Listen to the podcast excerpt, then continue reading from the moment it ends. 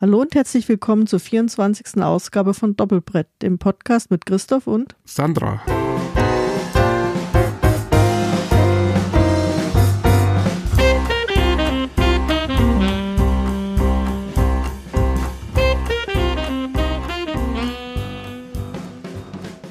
Hallo Sandra. Hallo Christoph. Ja, heute haben wir mal wieder ein Zwei-Personen-Spiel auf dem Programm. Und zwar eins, was im letzten Jahr als Gameford und bei der Spieleschmiede herausgekommen ist. Anfang des Jahres ausgeliefert wurde, mittlerweile aber auch schon im Webshop des Verlags erhältlich ist. Und zwar reden wir heute über Oranienburger Kanal. Oranienburger Kanal ist ein Worker Placement Spiel von Uwe Rosenberg, der ja schon viele Worker Placement Spiele veröffentlicht hat. Es ist ab zwölf Jahren und wurde gestaltet von Harald Lieske. Und die Spieldauer für Oranienburger Kanal wird mit 45 Minuten auf der Schachtel angegeben. Da müssen wir aber sicher nachher nochmal drüber reden. Erschienen ist das Spiel beim Verlag Spielworks und an der Stelle vielleicht auch schon mal ein Hinweis. Wir werden am Ende der Folge noch ein Interview führen mit Uli Blennemann, der den Verlag führt und wollten da so ein bisschen mit ihm sprechen darüber eben, warum der Verlag Dinge tut, wie er sie tut und was so die Pläne des Verlags sind. Also wenn ihr das hören wollt, bleibt gerne dann am Ende auch noch dran. Und jetzt, Sandra, würdest du uns kurz ins Thema einführen, habe ich mir notiert. Äh, hast du dir notiert, dann mache ich das jetzt hier. Und zwar, ja, wir wissen ja alle, dass Uwe Rosenberg seine Spiele gerne in bestimmten Gegenden zu bestimmten Zeiten platziert. Denken wir an Aale Erde oder an Nussfjord, was da ganz gute Beispiele für sind. Und so ist es eben auch bei Oranienburger Kanal. Der namensgebende Kanal, der ist 1832 bis 1837 in Brandenburg gebaut worden als künstlicher Flussarm der Havel, also sprich zu Zeiten der industriellen Revolution und die Industrialisierung ist eben auch Thema des Spiels. Wir bauen im Prinzip jeweils ein eigenes Industriegebiet auf zu der damaligen Zeit. Ja, und wie machen wir das, Christoph? Ja, wie gesagt, mit einem Worker Placement Mechanismus zuerst mal. Da haben wir einen Plan, der sieben Aktionsfelder drauf hat, was für Worker Placement Spiele von Uwe Rosenberg nicht unbedingt viel ist. Da gibt's ja ganz andere Kaliber. Es ist ja aber eben auch nur ein Zwei-Personen-Spiel und wir haben auch nur fünf Aktionsscheiben für beide Spieler pro Runde. Das bedeutet, dass man da auch trotzdem relativ viel füllt von diesen sieben Aktionsfeldern. Im Solospiel ist es ein bisschen anders, da hat man vier Aktionsscheiben, aber es gibt dann auch noch eine Blockadescheibe dazu, damit man eben so ein bisschen drumrum auswählen muss.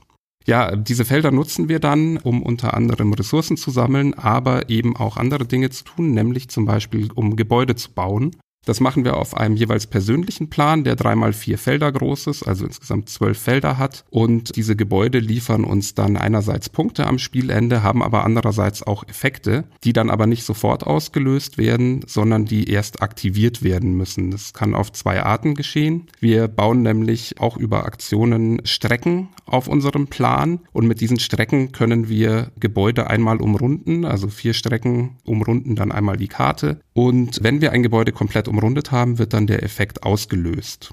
Es gibt vier verschiedene Arten von Strecken. Es gibt einmal die Wege und die Straßen. Die dürfen überall gebaut werden. Es gibt aber auch Schienen und Kanäle. Die müssen ein zusammenhängendes Netz jeweils bilden. Also Schienen immer an das Schienennetz anbauen und Kanäle immer an das Kanalnetz.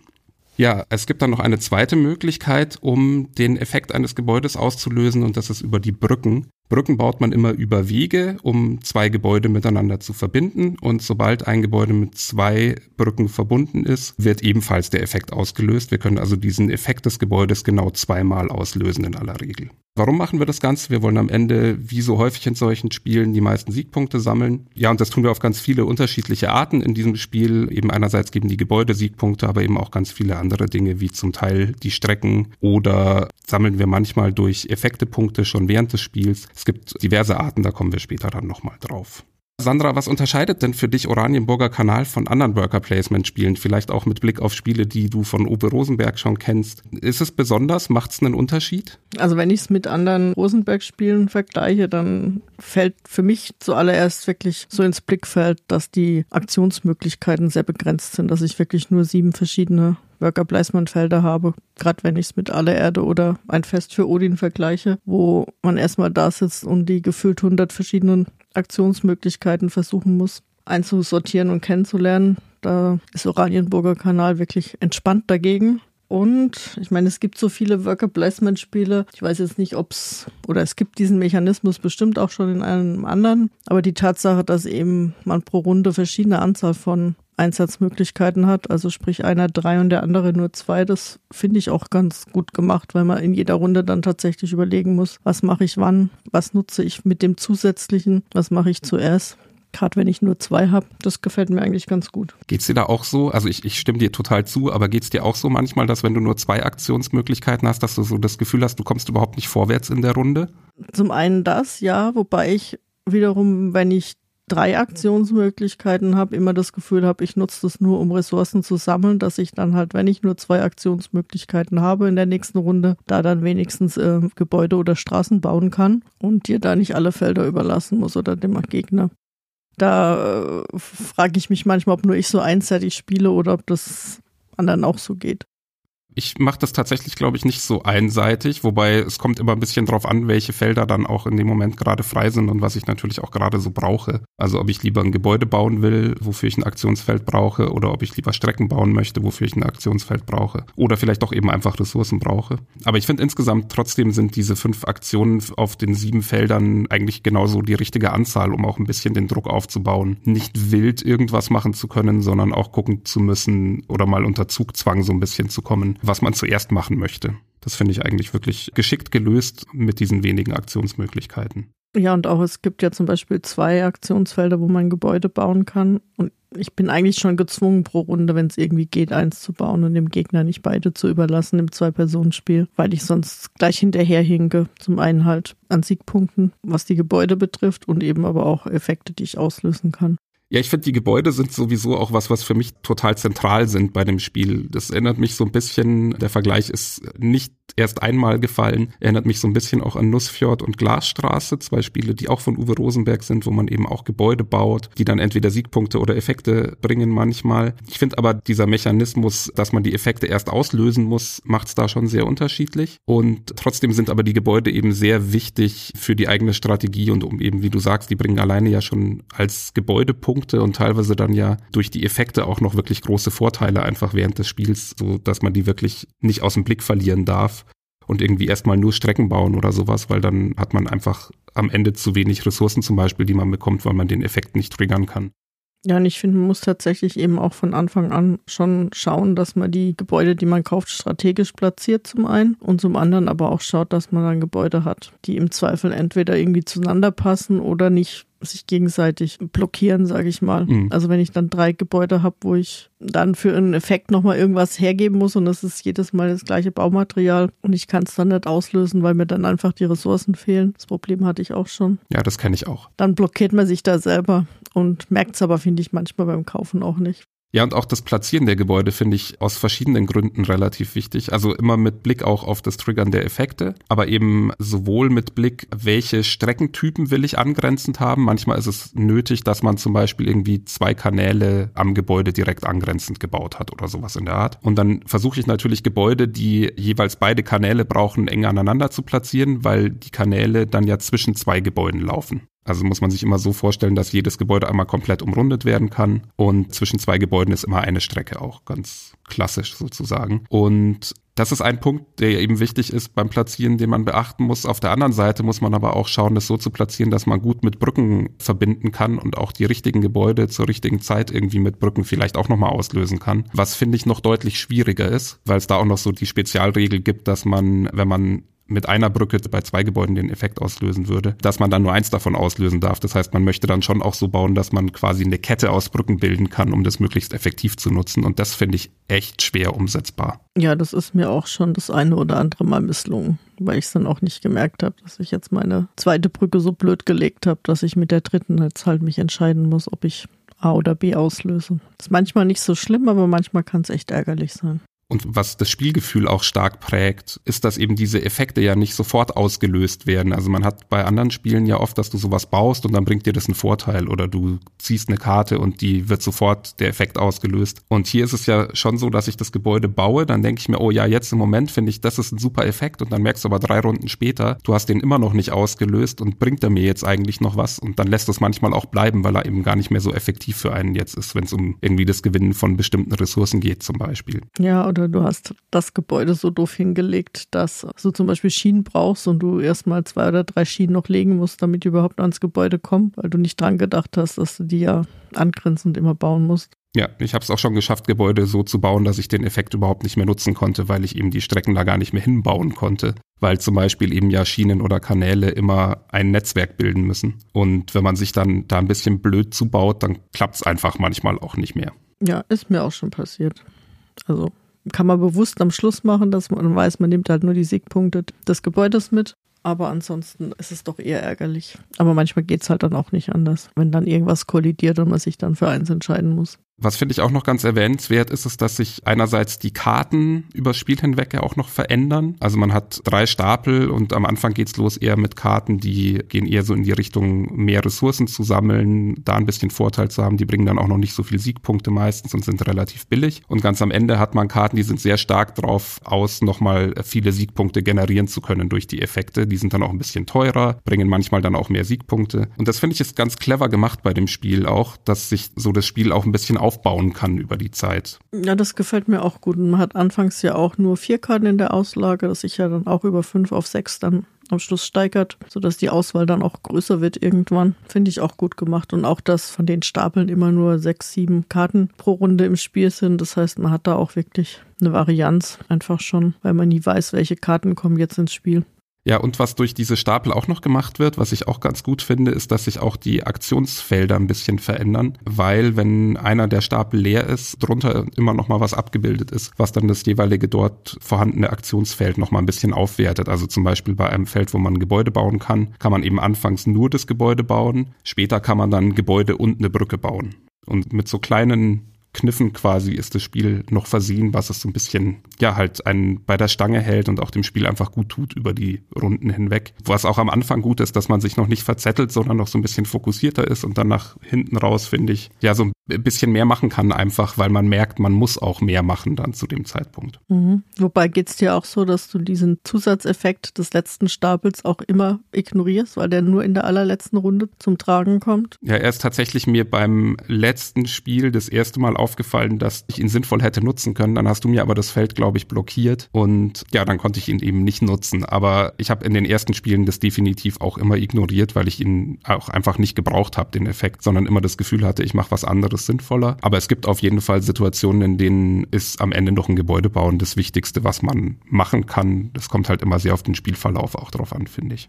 Das stimmt, ja. Aber Gebäude ist oft wichtig, ja. Aber grundsätzlich finde ich, es liegt ein bisschen daran, wie die Aktionsfelder designt sind, eben mit diesen Kartenstapeln, die liegen oben, decken einen Teil des Feldes ab und wenn du es dann runternimmst, taucht darunter eben diese Aktionsmöglichkeit auf, ist aber eben an einer anderen Stelle als die Grundaktion des Feldes und dadurch passiert es mir immer wieder mal, dass ich ja halt den äh, Spielstein auf das Feld lege, das dann nutzen möchte und aber nicht merke, dass ich noch diesen Zusatz oben habe, den ich zusätzlich eben nutzen könnte oder eine Alternative habe, die ich machen könnte. Und da muss ich mich manchmal so ein bisschen zwingen, zwingen, überhaupt wahrzunehmen, dass sich das Spielbrett verändert.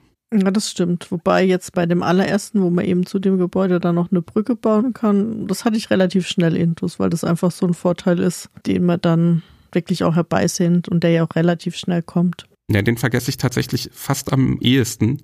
Spannend. Den vom zweiten Feld habe ich dann meistens schon eher so drin, aber es kommt auch immer drauf an. Manchmal habe ich sie auch auf dem Schirm und manchmal bin ich einfach zu sehr in meine Gebäude vertieft, um irgendwie die Details drumherum noch wahrzunehmen. Nee, also so die Überlegung, nehme ich jetzt das Gebäude mit Brücke oder das Gebäude mit Weg oder Straße? Das ist immer so mein Hauptfokus dann erstmal beim Gebäudebau. Deswegen denke ich da eigentlich immer dran. Wie ist es denn bei den Strecken? Hast du da einen Favoriten von Streckentyp, den du besonders häufig baust? Ich habe so ein bisschen im Kopf, dass ja die Wege relativ leicht zu bauen sind und eben die anderen eher ein bisschen schwerer zu bauen sind, weil sie einfach auch teurer sind oder höherwertigere Ressourcen brauchen. Also gibt's da was, wo du merkst, du baust immer ganz viele Wege zuerst oder so? Oder baust du eigentlich, was halt gerade die Gebäude brauchen? Also ich schaue schon, dass ich das baue, was die Gebäude brauchen, aber ähm, um das vielleicht vorwegzunehmen, es gibt eben auch Minuspunkte für Strecken, die man nicht gebaut hat am Schluss. Das heißt, nachdem ich da mal relativ viele Minuspunkte hatte, gucke ich jetzt schon auch, dass ich eben mit den billigen Wegen da einiges abdecke. Also ich finde Streckenbauen zum Teil wirklich schwierig. Zum einen, weil Straßen und Schienen teuer sind an Baustoffen und Kanäle halt viel Geld kosten und das oft mal dann kollidiert mit Gebäuden, die ich mir in der Runde kaufen möchte, sodass ich oft ja auf Wege und Kanäle im Zweifelsfall zurückgreife und bei den Kanälen grundsätzlich vergesse, dass ich mir dafür dann aber ein Lehm nehmen kann, mit dem ich dann wieder eigentlich Wege bauen könnte. Sogar zwei Lehm. Sogar zwei Leben siehst du mal. Wie geht's dir? Ich habe immer das Gefühl, wenn wir zusammenspielen, dass du weitaus mehr Strecken baust als ich. Also keine Wegestrecken sozusagen. Ja, am Anfang habe ich insgesamt zu wenig Wege gebaut, hatte ich so das Gefühl, aber auch zu wenig Brücken. Also ich habe gerade bei den Strecken wirklich eine steile Lernkurve irgendwie bei mir beobachtet, weil ich am Anfang auch zu viele Minuspunkte gefühlt hatte. Und dann fängt man an, irgendwie eher mehr zu bauen und dann lernt, oder was heißt lernt man, aber ich hatte so bei mir beobachtet, dass eben zum Beispiel das Kanäle bauen gar nicht so furchtbar teuer ist. Also man zahlt da drei Taler, glaube ich, dafür und bekommt dann eben die zwei Lehm wieder dafür zurück, was auch ein ganz praktischer Effekt manchmal sein kann. Und Geld ist was, habe ich so beobachtet, was man eh relativ viel hat in dem Spiel. Also nicht automatisch immer, kommt ein bisschen auch drauf an, wie die Karten so kommen. Aber es gibt da den Mechanismus, dass bestimmte Felder immer am Anfang der Runde mit Münzen bedeckt werden und dadurch sammeln sich da manchmal auch Münzen an und dann kriegt man entweder eine oder mal drei, manchmal aber eben auch gar keine, je nachdem, wie der Aufbau läuft. Und dadurch sammelt man eh so dauerhaft ein bisschen auch Münzen ein. Und ich hatte tendenziell immer viel Geld rumliegen. Deswegen habe ich so ein bisschen, gerade so in den letzten ein, zwei Spielen, meine Liebe zu den Kanälen entdeckt, glaube ich. Ich habe heute noch mal eine Runde gespielt und ich glaube, ich hatte bis zur vierten Runde so gut wie kein Geld und habe mir echt überlegt, an was das liegt. Und dann aber, ja, die letzten drei Runden ist es dann explodiert dafür und ich hatte am Schluss um die 20 Geld über dann Wobei ich das tatsächlich auch ein bisschen beobachtet habe. Am Anfang ist es noch eher Maum im Geld, aber je länger es dann dauert, umso eher kriegt man es dann auch eben, weil sich einerseits teilweise auf den Feldern anhäuft, aber auch natürlich, weil man über manche Effekte dann plötzlich Geld bekommt zum Beispiel. Wie viele Schienen hast du so pro Spiel ungefähr gebaut? Meistens denke ich so drei, vier, fünf. Jetzt im letzten Spiel hatte ich, glaube ich, mal sechs. Da hatte ich dann auf einmal mehr. Ich habe das Gefühl, dass ich auch da mehr baue mittlerweile, als ich es anfangs getan habe. Also ich habe so ein bisschen meine Angst abgelegt, Ressourcen zu verschwenden, sag ich mal, sondern eher versucht es effektiv wirklich zum Bau dann auch zu nutzen. Ja, bei den Schienen habe ich wirklich das enorme Problem, dass das immer mit Gebäuden kollidiert, weil die halt immer einen Stein kosten, was eine, eine dicke Währung ist halt, wo du eh nicht viel hast. Und zumindest die Gebäude, die ich immer habe, die geben mir im Zweifel zwar den anderen etwas wertvollen Baustoff, den Ziegel, den man für Straßen braucht, aber Stein kriege ich irgendwie immer nie und deswegen bin ich eher immer so der zwei, drei Schienen Mensch mittlerweile. Es ist übrigens, glaube ich, Eisen eigentlich. Also, aber es ist ja im Zweifel auch nicht so wichtig. Es sieht tatsächlich aus wie ein Stein, der, der Marker, finde ich. Das, das Graue halt. Genau, das Graue. Das Graue macht aber auch mehr Sinn, wenn es Eisen ist, das stimmt. Da ist tatsächlich was, das finde ich, kommt ganz stark drauf an, welche Karten auch kommen. Also ich hatte das auch schon, dass es total mau war. Ich hatte aber auch schon, dass beides mau war, sowohl Ziegel als auch Eisen. Ja, kommt einfach stark, glaube ich, drauf an, was man für Karten vor sich hat. Wenn wir gerade schon so viel über die Ressourcen reden, soll ich vielleicht mal das Baustoffrad erklären. Das ist nämlich eine Besonderheit auch dieses Spiels, dass man eben die Baustoffe nicht einfach nur ansammelt und vor sich diverse Marker häufelt, sondern man hat so ein, ja, ein Rad vor sich, ein kreisrundes Rad mit zwei Zeigern dran. Die sind in einer festen Position miteinander verbunden und auf denen liegen Ressourcenmarker und je nachdem, wo die liegen, gibt es an, wie viele Ressourcen wir davon haben. Also letztlich schieben wir die einfach von null nach 8 zum Beispiel hoch. Und es gibt zwei getrennte Bereiche durch diese zwei Zeiger. In dem einen Bereich sind die eher grundlegenden Ressourcen, das sind Lehm, Holz und Erz. Und die können wir relativ einfach sammeln über Aktionsfelder oder wir können sie auch für Taler kaufen. Also es gibt auch Geld in dem Spiel, das haben wir ja auch schon angedeutet. Und auf der anderen Seite dieser Zeiger liegen die eher höherwertigen Ressourcen, nämlich Ziegel und Eisen, und die müssen in aller Regel eher produziert werden oder man kann sie manchmal auch über Karteneffekte bekommen. Und produzieren funktioniert wie folgt. Wir dürfen am Rundenende einmal kostenlos diese Zeiger drehen, die sind beweglich. Und zwar immer dann, wenn das niedrigste Feld bei Lehm, Holz und Erz bei dem Bereich frei ist. Das heißt, wir dürfen die dann den Zeiger ein Stück drehen. Und durch dieses Drehen haben wir von Lehmholz und Erz eins weniger, haben aber von Ziegel und Eisen jeweils automatisch eins mehr, weil sich eben die Wertigkeit mitdreht. Das ist so im Podcast ein bisschen schwierig zu erklären. Wenn man es mal vor sich liegen hätte oder sich ein Bild anschaut, dann versteht man das deutlich einfacher. Genau, und wir können das eben, wie gesagt, einmal kostenlos am runden Ende jeweils. Wir können aber auch zwei Taler ausgeben und das dann bewusst während der Runde einmal nutzen. Ja, und wie gesagt, gibt's eben auch noch Taler und Siegpunkte. Also Taler habe ich schon erwähnt, Siegpunktmarker habe ich noch nicht erwähnt oder Prestigemarker heißen sie, glaube ich, offiziell. Die sammelt man eben während des Spiels auf verschiedenen Wegen ein. Und dann haben wir im Prinzip alle Ressourcen, die es in diesem Spiel gibt, auch erwähnt. Ja, wie gefällt dir dieses Ressourcenrad, Baustoffrad? Das gefällt mir eigentlich echt gut, muss ich sagen. Also zum einen habe ich nicht auch noch so einen Haufen Ressourcen vor mir liegen und muss dann immer noch Holz und Lehm und so dauernd tauschen. Das macht es, finde ich, vom Handling her einfacher. Und auch dieses, ich muss immer darauf schauen, dass ich am besten immer noch mindestens irgendwie zwei habe, dass ich das Rad auch kostenlos drehen kann, ohne was ausgeben zu müssen. Finde ich einen guten, gelungener Mechanismus, muss ich sagen. Macht mir Spaß. Auch wenn ich gefühlt immer mit Eisen und Ziegel so am Minimum rumkratze. Was aber nicht stimmt. Manchmal habe ich da auch doch bessere Werte. Aber ja, so dieses, ich schieb das eine, damit ich das andere dann bekomme. Gefällt mir ganz gut. Und dir? Ja, ich muss gestehen, das war der Aspekt, wo ich am meisten Angst vor hatte bei dem Spiel. Also ich habe damals online eben gesehen, wie das Spiel ungefähr aufgebaut ist und fand das mit den Gebäuden und so sofort total interessant, gerade weil ich das Spiel Nussfjord von Uwe Rosenberg eben sehr liebe, was auch diesen Kartenmechanismus so ein bisschen hat mit Gebäude bauen und Effekte kriegen und so. Und habe aber auch Glasstraße gespielt, was auch eben sehr ähnlich ist und was aber auch Ressourcenräder hat. Und da ist es so, dass das Rad sich immer sofort automatisch dreht, sobald die Voraussetzung geschaffen ist, nämlich eben auf der einen Seite freie Felder und auf der anderen Seite wertet man dann dadurch auf. Und dadurch hat man da immer so einen Mangel von den billigen Rohstoffen irgendwie. Und da habe ich echt gebraucht, bis ich gelernt habe, mit dem Mechanismus umzugehen. Und ich finde es jetzt hier sehr angenehm, dass man wirklich selbst entscheidet, wann man dreht. Also auch wenn man es kostenlos am runden Ende bekommt, man muss nicht den Zeiger drehen, sondern wenn ich weiß, ich brauche im nächsten Zug aber definitiv drei Lehm und nicht noch einen zusätzlichen Ziegel und ein zusätzliches Eisen, dann drehe ich halt einfach mal nicht. In der Regel dreht man immer trotzdem.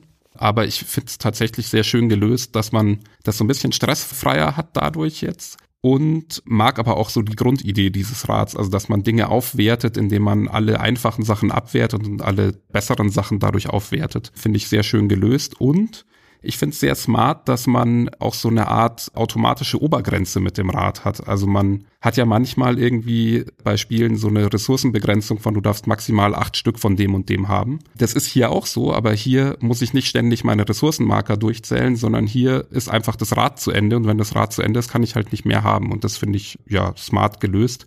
Kann man natürlich auch mit jeder anderen Leiste so lösen, aber hier ist es sehr intuitiv, finde ich. Ja, finde ich auch. Aber hast du tatsächlich schon mal freiwillig nicht gedreht? Vielleicht einmal. ich weiß es nicht mehr genau. Aber es kann gut sein, dass ich es mal nicht gemacht habe. Ich habe auf jeden Fall bei einem meiner Testspiele beim Gegner mitbekommen, dass er es nicht gemacht hat. Mhm. Weil es wirklich manchmal so Karten gibt, die den Effekt haben, irgendwie, wenn du von allen Ressourcen mindestens drei hast, dann wird der Effekt ausgelöst. Und wenn du in dem Moment drehen würdest, dann hättest du von den einen nur noch zwei und von den anderen plötzlich vier. Bringt dir aber für den Effekt halt nichts. Und in solchen Momenten ist es natürlich sinnvoll, einfach mal nicht zu drehen. Aber ja, meistens ist Ziegel und Eisen sehr wertvoll. Also insofern, in aller Regel dreht man, wenn man kann und eher zahlt man mal noch, dass man nochmal drehen darf, als dass man es gar nicht macht. Das vergesse ich tatsächlich immer, dass ich die Option ja eigentlich auch habe. Ich dachte ja bis gestern oder so immer, dass die Aktion furchtbar teuer ist, also hier zwei Taler ausgeben. Aber wenn man sich es genau anschaut, ähm, auch da greife ich jetzt noch mal so ein bisschen vorweg, äh, kann ich gleich dann noch genauer erklären. Jeder Ziegel und jedes Eisen ist einen Siegpunkt auch wert und jeder Taler ist auch einen Siegpunkt wert. Das heißt, faktisch verschenkt man keine Siegpunkte auf die Art, sondern im Endeffekt sind sie dann wieder da. Aber natürlich gibt man dann Eisen und Ziegel irgendwann aus, dadurch verliert man dann die Siegpunkte doch wieder. Oder veredelt sie natürlich in einem Gebäude oder so dann, was auch einen Vorteil hat. Ja, weil gerade die Gebäude der letzten Kategorie, die fordern ja oft mehrere Ziegel oder mehr Eisen oder beides in Kombination. Und da habe ich schon oft mal das Gefühl, ich habe da viel zu wenig oder wie soll ich das schaffen? Und vergesse aber schlicht, dass ich dann einfach halt mal vielleicht zwei Taler nehme und einmal drehe und dann mir dafür doch noch ein Gebäude kaufen kann. Und wenn ich Glück habe, auch noch aktivieren kann. Ich finde es aber auch tatsächlich gar nicht so einfach unter der Runde zu drehen, weil gerade dann man plötzlich merkt, dass jetzt irgendwie dann fehlt einem dann aber doch wieder ein Holz, was man eigentlich brauchen würde, wenn man jetzt den Ziegel für das Gebäude ausgeben will, weil das Gebäude kostet dann irgendwie ein Ziegel, ein Holz und eine Münze oder so. Und dann, also manchmal hat man das Gefühl, man ist in so einer Zwickmühle und gibt dann mega viele Münzen dafür aus, um Ressourcen zu verschieben oder zu verändern. Und dann kommt man aber irgendwie nicht zum Ziel dadurch. Also ich bin mir immer nicht so sicher, wie effektiv es dann doch ist, aber es gibt auf jeden Fall Fälle, in denen es total sinnvoll ist, auch mal spontan zu drehen. Ja, ich denke auch, es hängt immer so ein bisschen davon ab, was man hat, wo man steht, in, in welcher Phase des Spiels man steht. Aber es kann auf jeden Fall definitiv helfen. Ich habe ja übrigens bei dem Rondell was gemacht, was ich eigentlich nie mache. Ich habe nämlich das Spielmaterial leicht verändert. Weil, das wird dir sicher auch aufgefallen sein, man hat ja so eine Art Plastikniete, mit der man den Zeiger an dem kreisrunden Basisteil festmacht. Und dadurch liegt dieses Rondell nie plan, sondern wackelt immer so auf dem Tisch rum. Und das hat mich so sehr genervt, dass ich mir dann Filzstückchen, so selbstklebende genommen habe und die unten an drei Stellen draufgeklebt habe. Jetzt liegen die schön plan einfach auf dem Tisch. Okay, ich werde jetzt mal nächstes Mal ein Auge auf mein Rondell haben, aber mir hat es jetzt noch nie gewackelt irgendwie. Interessant. Aber vielleicht fällt mir das einfach nicht auf oder ich nehme es eh irgendwie mit beiden Händen beim Drehen. Aber ich werde da mal jetzt drauf achten. Es kommt vielleicht auch einfach auf den Untergrund an. Wer weiß, ist ja auch, ist letztlich auch nicht so wichtig. Nee, aber das war was, was mir so, ähm, hat mich irgendwie gestört und dann habe ich nachgebessert quasi. Wobei das auch was ist, also da würde ich dem Verlag keinen Vorwurf machen, man kann es definitiv super spielen, auch ohne das zu machen. Aber wenn es dann ja so einfach geht, ist ja eh super, ne? Ja, absolut. Ja, worüber wir noch gar nicht gesprochen haben, was ich ja einen sehr wichtigen Punkt noch finde, ist die Ikonografie auf den Gebäudekarten. Mit der bin ich immer noch nicht so ganz warm. Deswegen müssen wir da auf jeden Fall drüber sprechen. Ja, ich finde, um da mal einzusteigen, zum einen erschlägt die zum Teil, weil auf den kleinen Karten doch relativ viel an Wenn-Dann-Effekten drauf sind. Und zum anderen sind die ja an vielen Stellen so ähnlich, dass ich tatsächlich immer wieder nachschlagen muss, was ist jetzt gemeint. Brauche ich die Karte ums Gebäude rum? Brauche ich die Karte nur auf dem Spielfeld? Die Strecken zum Beispiel brauche ich in einer bestimmten Reihenfolge. Also da tue ich mich unheimlich schwer. Wie geht's dir damit? Absolut auch. Also gerade am Anfang habe ich mich richtig schwer damit getan. Es ist besser geworden tatsächlich. Also je mehr man es spielt, finde ich, umso eher versteht man es auch. Aber da sind gerade, es gibt dann manchmal irgendwie, weiß ich nicht, wenn der Pfeil rot ist, hat er eine andere Bedeutung, als wenn der Pfeil blau ist oder der Doppelpunkt oder der Strich oder die Zahl oder was auch immer. Und so Sachen finde ich dann manchmal auch echt nicht so einfach. Ich habe mich auch wirklich gleich am Anfang gefragt, warum das eigentlich so gemacht wurde, weil eben bei sowas wie Glasstraße oder bei Nussfjord ist auch einfach Text drauf, beziehungsweise Text in Verbindung mit Ikonografie, was es deutlich einfacher macht, was sicher hier eine theoretische Option auch gewesen wäre. Praktisch ist aber das Spiel ja als zweisprachige Edition erschienen und ich schätze mal, dass es damit zusammenhängt weil man sonst halt Text in zwei Sprachen irgendwie auf die Karten hätte quetschen müssen, was auch keine gute Lösung gewesen wäre. Also ich kann es so ein bisschen nachvollziehen, woher es kommt. Ich finde es aber auch so den kritischsten Punkt an dem Spiel eigentlich. Ja, ich, also ist immer das beste Spielmaterial an dem Spiel, finde ich tatsächlich die Spielerhilfen zu den einzelnen Decks, wo die Karten beschrieben sind.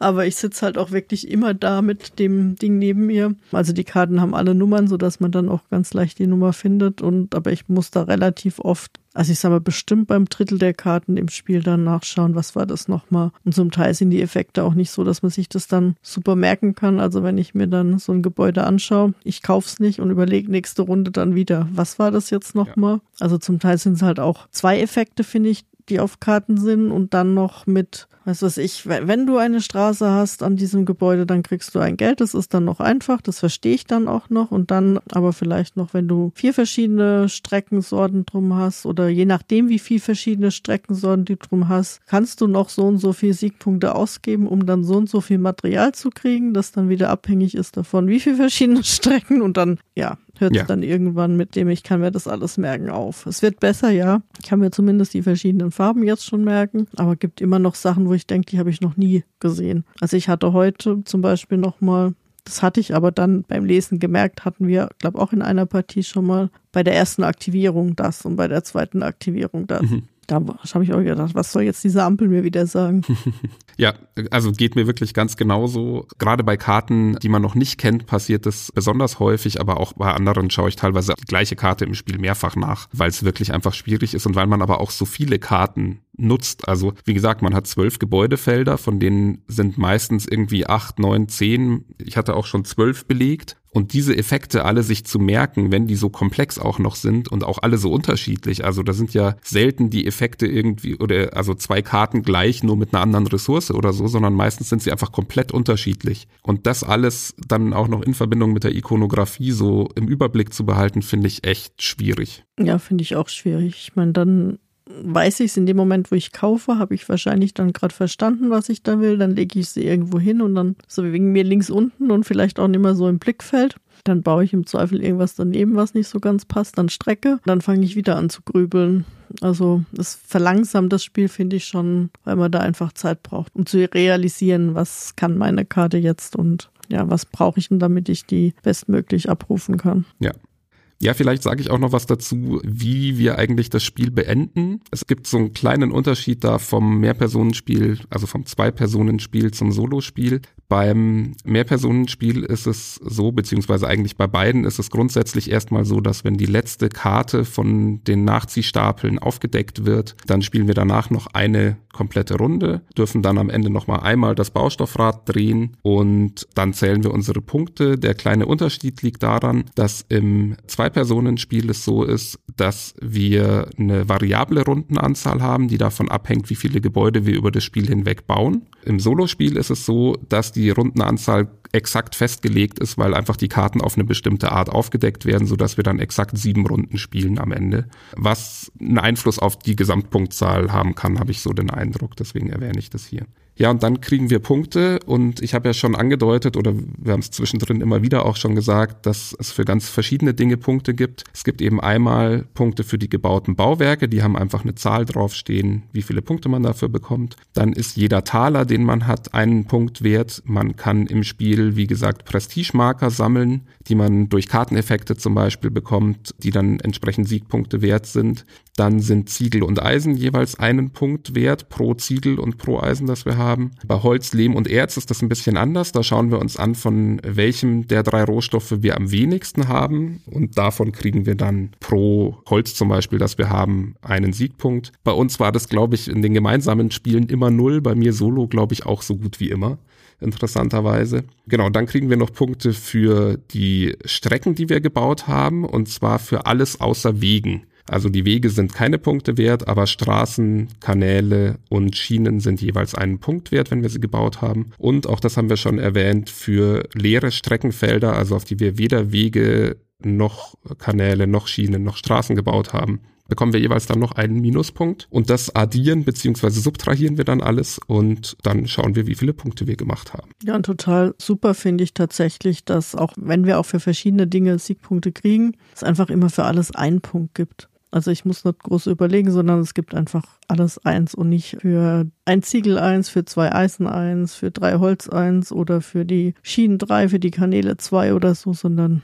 man weiß genau, alles, was man da noch hat, ist am Schluss ein Punkt wert, wenn man einmal weiß, was zählt. Das finde ich echt angenehm. Dann geht es auch relativ zügig, finde ich, bei der Endabrechnung.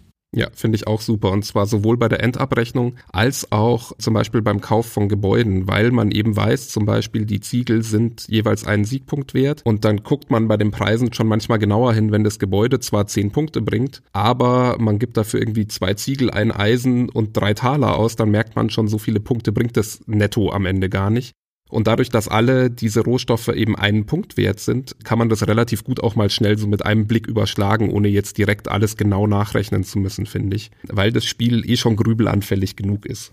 Ja, und dadurch, dass eben dann auch die nicht gebauten Wege ein Minuspunkt sind, kann man da auch schnell mal abschätzen. Das ist, ich habe ich sechs Strecken offen und, und sechs höherwertige Strecken, dann bin ich wieder bei null. Das heißt, dann kann ich im Laufe des Spiels einfach auch mehr Wege bauen. Dann habe ich im Endeffekt mehr davon, weil ich mehr Strecken zu habe. Das darf man dann auch nicht außer Acht lassen. Ja, absolut. Ich muss ja gestehen, ich habe am Anfang dachte ich, ah, ich baue immer eher Straßen, weil Straßen bringen ja schon einen Siegpunkt und die Wege nicht. Also natürlich bringen sie immer den Minuspunkt weniger, aber Straßen sind ja dann auch noch einen zusätzlichen Siegpunkt wert. Ist aber halt eine Nullrechnung letztlich eigentlich doch, weil halt der Ziegel, den ich ausgebe, auch einen Siegpunkt wert war. Das heißt, eigentlich gewinne ich dadurch überhaupt nichts.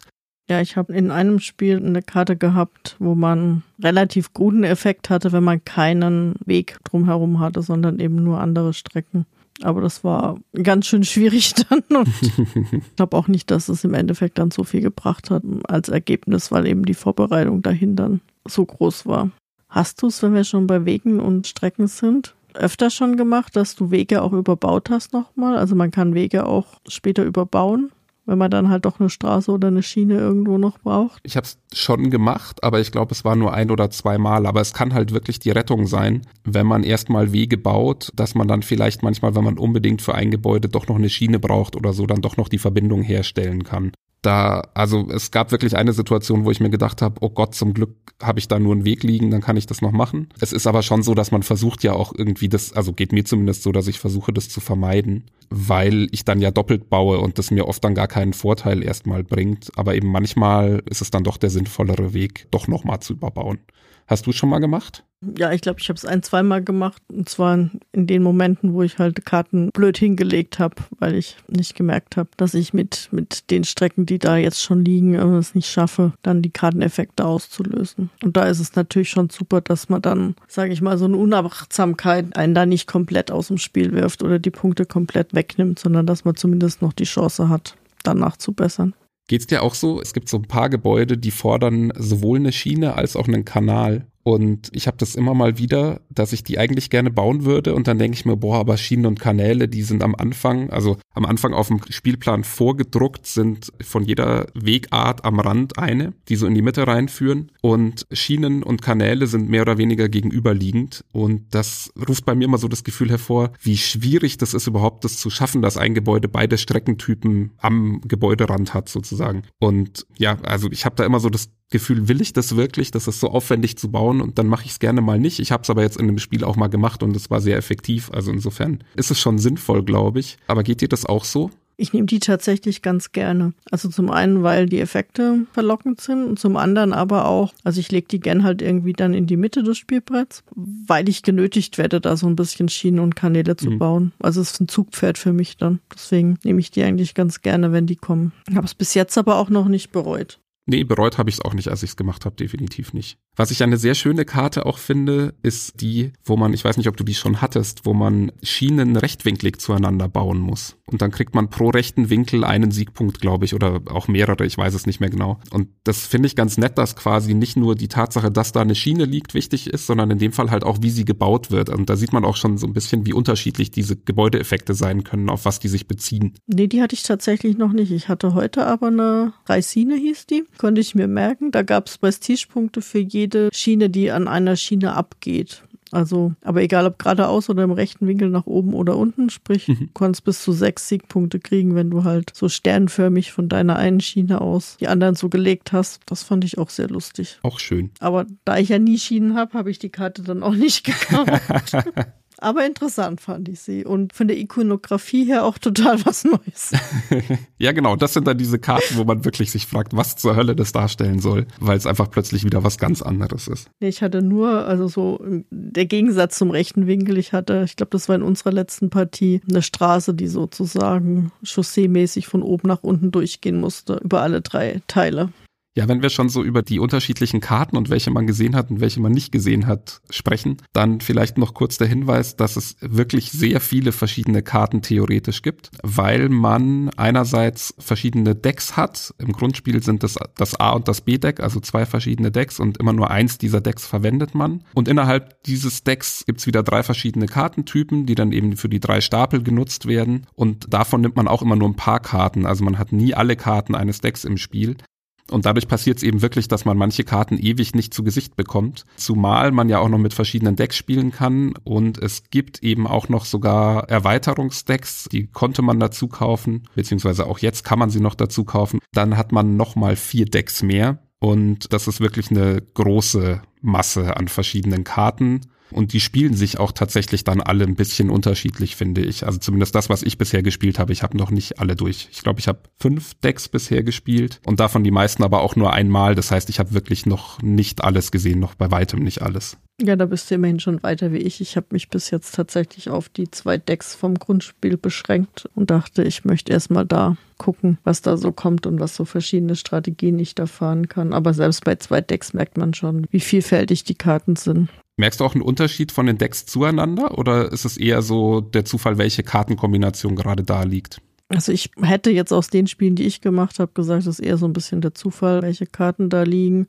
gefühlt, aber das ist jetzt so rein gefühlsmäßig, sind im E-Deck mehr Karten drin, die sich so auf Eisenbahn beziehen und mit Schienen hm. zu tun haben, aber kann auch einfach sein, dass ich die im A-Deck immer so gemischt habe, dass die nicht kamen. Aber das passt ganz gut, die Beobachtung zu dem, was ich auch bei den anderen Decks habe, dass es wirklich manchmal so unterschiedliche Schwerpunkte auf entweder Streckentypen oder auf bestimmte Ressourcen auch gibt. Also ich hatte das Gefühl zum Beispiel, dass man, ich kann nicht mehr sagen mit welchem Deck, aber dass man mit einem Deck ziemlich viele Ziegel und Eisen hatte plötzlich, was man in anderen Decks überhaupt nicht hatte, sondern im, im A-Deck zum Beispiel, glaube ich, war das, hat man wirklich da immer einen totalen Mangel, hatte ich so das Gefühl. Und dann gibt's manchmal noch so schöne Effekte, wie dass man Strecken kostenfrei platzieren darf. Das gibt's aber, glaube ich, auch schon in den beiden Grunddecks mal. Und so, also ich habe schon das Gefühl gehabt, das unterscheidet sich auch so von der Idee her irgendwie ein bisschen. Ich kann es aber auch nicht genau festmachen, weil wie gesagt, mit einem Spielen, mit ein paar der Karten, die da in einem Deck drin sind, ist keine eindeutige Aussage möglich, würde ich sagen. Ja, wahrscheinlich schwierig. Aber vielleicht nutzen wir die Karten jetzt mal, um auch noch ein bisschen aufs Thema zu kommen, das wir jetzt äh, in unserer ganzen Diskussion ja auch so ein bisschen außen vor gelassen haben. Aber im Endeffekt auch dadurch, weil ja das Thema jetzt, sage ich mal, so Beiwerk ist, schmückendes Beiwerk, aber im Spiel jetzt nicht wirklich eine größere Bedeutung hat, weil es da schlicht einfach ein Worker Placement Spiel ist. Aber in den Karten finde ich, kommt so das Thema auch so ein bisschen durch. Das ist so ähnlich wie bei aller Erde, wo die Gebäudebauwerke ja auch thematisch passend zur Zeit und zur Landschaft, zum Ort gewählt wurden. Ist es hier auch so? Also wir haben eben Gebäude, die Kanalhütte heißen, Bootshalle, Umschlaghafen, Schleuse, Erzhütte. Also sprich alles, was so ein bisschen mit Kanal und Hafen und Schifffahrt zu tun hat, eben aber auch mit Ressourcengewinnung. Es gibt im B-Deck noch ein, ein Gildenhaus, eine Kunsttöpferei, ein Reparaturdock, Erzschiffe, also alles, was so ja, was man jetzt dann so erwartet, eben auch in, in der Gegend. Und die Effekte sind zum Teil eben auch ein bisschen thematisch angehaucht. Also bestimmte Gebäude geben zum Beispiel mehr Boni, wenn eine Straßenanbindung da ist, weil ich dann eben die Sachen auch besser dorthin transportieren kann, die Ressourcen oder die Waren. Zum Beispiel ein Krämerladen oder ein Klinkerbetrieb. Bestimmte Bauwerke geben Boni, wenn sie halt an Schienen und Kanälen sind. Was ja bei einer Bahnimmobilie der Fall ist oder beim Fischerboot. Also da hat man schon versucht, die Effekte dann auch so ein bisschen thematisch zu gestalten. Das klappt nicht durchgängig, wenn ich es so beim Überfliegen sehe, kann aber auch nicht durchgängig klappen. Aber es ist zumindest so ein bisschen versucht, da Thema reinzukriegen. Wobei jetzt für mich wie gesagt, das Thema eigentlich nur so ein bisschen Beiwerk ist und jetzt nicht so unbedingt durchkommt, aber so ein bisschen Gefühl, was man da macht, finde ich, geben die Gebäude dann schon. Geht's dir da ähnlich? Ja, ich finde es vor allem manchmal so zwischendurch schön, gerade weil das so ein denkintensives Spiel ist, wenn man dann mal ein Gebäude sieht, wo man mit dem Namen irgendwie was anfangen kann und mit dem Effekt dann auch irgendwie eine Verbindung herstellen kann, sage ich mal. Das finde ich einfach eine nette Auflockerung auch zwischendurch, ohne dass es jetzt wirklich extrem thematisch wäre. Also klar, wir bauen die Sachen, die damals eine Rolle gespielt haben und so, aber ich habe jetzt nicht das Gefühl, da ein Industriegebiet gerade aufzubauen. Insofern finde ich das ganz schön manchmal, wenn das Thema dann so durchscheint, doch in so einem sehr Euro-lastigen Spiel. So ungefähr geht's mir auch. Aber ich vermisse das Thema jetzt auch nicht, muss ich sagen. Nein, nein, ich auch überhaupt nicht. Also es catcht mich jetzt nicht so sehr wie bei einem Aller Erde zum Beispiel, was aber auch am Thema selbst liegt, glaube ich. Also ich finde, Industrialisierung ist jetzt nichts, in das ich mich extrem gerne rein vertiefe. Aber es ist, finde ich, trotzdem immer schön, wenn man so ein bisschen was davon mitnimmt noch. Und das, finde ich, macht das Spiel schon auf eine ganz angenehme Art einfach. Das war jetzt mal so ein ganz kurzer Blick heute mal aufs Thema. Wollen wir noch einen Blick aufs Spielmaterial werfen? Können wir gerne tun. Ich für meinen Teil äh, finde es sehr solide. Ich finde besonders eine Sache erwähnenswert und das sind die sehr äh, aus meinem Bauchgefühl so heraus sehr überdimensionierten Spielscheiben, also die, die quasi die Worker sind, die wir einsetzen. Die sind wirklich, ich habe sie jetzt nicht nachgemessen, aber irgendwie bestimmt drei, dreieinhalb, vier Zentimeter groß. Riesig auf jeden Fall und auch irgendwie einen Zentimeter dick gefühlt. Und dann kommt noch dazu, dass man die, wenn man es wirklich so spielt, wie es in der Anleitung steht, stapelt man die und hebt immer quasi so ähnlich wie wer Istanbul kennt, da macht man das mit seinen Arbeitern, die man so auf dem Spielfeld stehen lässt, auch. Man nimmt quasi immer bis auf einen Stein den gesamten Stapel und hebt ihn dann aufs nächste Feld. Und dann hat man da diesen Turm vor sich und irgendwie ist der sehr wuchtig einfach, ja. Ja, das steht hier tatsächlich auch auf meinem Zettel. Die Scheiben sind zu groß. ich spiele das auch so, dass ich den Turm dann immer versetze. Ja, solo mache ich das auch. Aber ich finde die auch irgendwie so etwas zu groß geraten für den Rest des Spiels. Auch wenn man sie dann mit den, den Baumaterialien vergleicht, die dann eher so mini sind, damit sie halt auch aufs Ressourcenrad passen. Aber man kann es auf jeden Fall nicht übersehen, wenn man es positiv ausdrücken möchte. Ja. Was ich total schön finde, ist, dass man, weil ja durch die Tatsache, dass die Gebäude halt Karten sind, ist so der gesamte Plan so ein bisschen platt und auch die Strecken sind halt Karton ausgestanzt. Hätte man, glaube ich, auch nicht anders sinnvoll machen können. Also es ist total okay so. Die finde ich aber übrigens auch ganz schön gestaltet. Die sind sehr schlicht gestaltet, aber ich mag diese Art der Gestaltung irgendwie. Und was ich dann aber toll finde, ist, dass die Brücken dann halt so kleine Holzbrücken tatsächlich sind, die man über diese Wege drüber legt. Und das, finde ich, wertet so das, was man da vor sich aufbaut, nochmal so ein bisschen auf. Also ich finde, das hat dann einfach doch eine schöne Optik am Ende, was man da gemacht hat, weil es eben dadurch so eine Dreidimensionalität auch bekommt. Aber die führen in der Regel immer erstmal dazu, dass bei mir alles verrutscht, wenn ich versuche, so eine Brücke da drauf zu legen. Ja, was man die jetzt Gefahr aber nicht besteht. dem Spiel anlasten kann, sondern mir anlasten muss. nee, aber du hast schon recht. Die, also man sieht die Brücken halt auch dadurch gut, finde ich. Man sieht dann auch, wo habe ich schon welche, wo muss ich jetzt noch welche hinlegen. Das ist schon ganz gut, dass die so optisch so ein bisschen vorstechen auch. Was ich an meiner Detailverliebtheit total großartig finde, ist, dass wenn man die Sachen wirklich ganz genau hinlegen würde, also die Karten wirklich in die Mitte der Felder, wo die Karten draufkommen dann und so, und dann baust du die Brücke drüber, dann geht wirklich der Fuß der Brücke vom Kartenrand der einen Karte zum Kartenrand der anderen Karte. Also die Länge passt ziemlich genau. Was ich irgendwie, ja, äh, ist sowas, da freue ich mich dann immer heimlich drüber, auch wenn das wahrscheinlich keinem Menschen außer mir auffällt. Also mir zumindest nicht, aber das liegt dann auch daran, dass bei mir die Karten eher schief auf den Plätzen liegen und ich nicht so ordentlich bin wie du. Ich krieg's auch nicht so ordentlich hin, wie ich gerne würde, also insofern.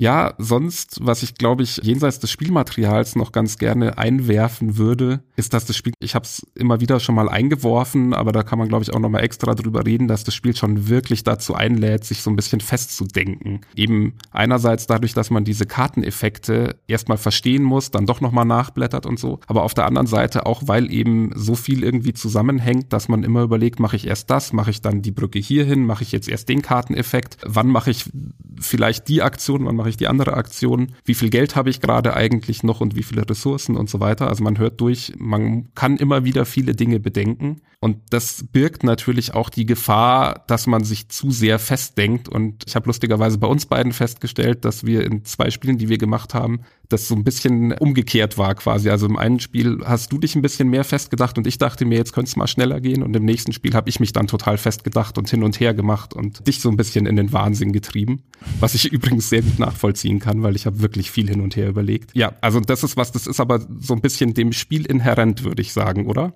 Ja, würde ich auch sagen. Also ich habe es heute dann auch wieder in, in meiner letzten Solo-Partie gedacht. Man ist echt total versucht dann, wenn man irgendeinen Zug macht, zu überlegen, ah nee, doch nicht, vielleicht doch lieber den und dann wieder zurück und geht dann irgendwie drei, vier Möglichkeiten durch und ist dann schon so weit zu sagen, ja, den Zug mache ich jetzt und dann so, ach nee, aber wenn ich das jetzt zuerst mache, dann kann ich das und man ist da auch so recht schnell in einem Tunnel drin und merkt es selber, glaube auch weniger und im Solospiel ist das ja dann eh okay. Aber so im Zwei-Personen-Spiel kann das halt dann echt mal dazu führen, dass es etwas länger geht, die Wartezeit zwischendrin. Und ähm, ich finde aber auch jetzt in der Runde, wo ich wo sozusagen ich länger gebraucht habe als du, ist mir das auch gar nicht so aufgefallen. Weil man dann einfach so in seinem Denken drin ist und Ja, so ging dir das jetzt in der letzten Runde wahrscheinlich auch, wo ich irgendwann überlegt habe, naja, eigentlich könnte er jetzt auch ohne mich weiterspielen. Muss aber auch dazu sagen, dass ich da schon so hoffnungslos zurücklag und immer noch voller Bewunderung für deinen Endpunktestand bin. dass ich da halt dann auch irgendwann gemerkt habe, ich habe eh keine Chance mehr und mir ist es jetzt eigentlich egal, ob du da jetzt noch 50 oder 48 Punkte rausholst. Ja, das ist aber auch das Problem, glaube ich, wenn man dann so Solospieler wie dich und mich da dann noch zusammensetzt, dann ist die Gefahr wahrscheinlich sogar noch größer. Wobei ich auch sagen würde, wir sind eigentlich, wenn wir so andere Spiele miteinander spielen, jetzt nicht die allerverkopftesten, sondern wir machen schon auch mal die ein oder andere Bauchentscheidung. Und das ist halt wirklich ein Spiel, das lädt einfach schon dazu ein, sowas dann noch zu machen. Und klar ist dann am Ende auch Tagesform und Karten abhängig, wie sehr man sich festdenkt, glaube ich. Aber dass einer von beiden dazu neigt am Ende, ist nicht unwahrscheinlich zumindest. Also ich bin tatsächlich normalerweise ja eher ein Bauchspieler, aber bei dem Spiel ertappe ich mich auch wirklich im Solospiel, dass ich da sehr anfange nachzudenken und zu grübeln. Ist aber auch ein Spiel, was man jetzt nicht gut aus dem Bauch spielen kann, finde ich. Also wenn man ein ordentliches Ergebnis erzielen möchte. Ja, absolut. Aber ich kann solo, kann ich auch mal eine Runde aus dem Bauch spielen. Da kann ich auch mal in den 45 Minuten fertig sein. Das habe ich noch nicht geschafft. Doch, das schon, aber äh, gerade im Spiel zu zweit, wenn man ja auch nicht sich kampflos geschlagen geben möchte, fängt man, glaube automatisch an, mehr nachzudenken. Weil man halt, auch wenn es vom Worker Placement Prinzip ja echt simpel ist mit den sieben Aktionen, so viel bedenken muss und so viel schauen muss, was man wie wann kauft, damit man da ja auch so einen Dominoeffekt im Endeffekt kriegt, damit sich alles so am besten auflöst. Das geht nicht ohne nachzudenken, deswegen. Und wenn dann halt, ja, man spielt ja auch schon, um zu gewinnen, so ist es ja nicht. Manchmal. Wenn man nicht kooperativ spielt, zumindest. Ja, aber auch dann spielt man, um zu gewinnen, aber halt gemeinsam. Ja, genau. Nein, aber ja, du hast ja schon nochmal die Spielzeit gerade angerissen. Ich finde auch, also die 45 Minuten sind für mich auf jeden Fall fürs Solospiel, wenn dann zu werten. Oder was ich mir noch vorstellen kann, ist, wenn man wirklich ein Deck spielt, was beide Spieler, Spielerinnen sehr gut kennen, wo man wirklich Karten nicht mehr nachschlagen muss und so, dann könnte ich mir vorstellen, dass man das sogar hinkriegen kann. Aber also das ist schon sehr sportlich auf jeden Fall bemessen und fürs Zwei-Personen-Spiel würde ich eher sagen, man ist irgendwo zwischen 60 und 90 Minuten. Wobei man, also die, die 90 kann man glaube ich gut schaffen.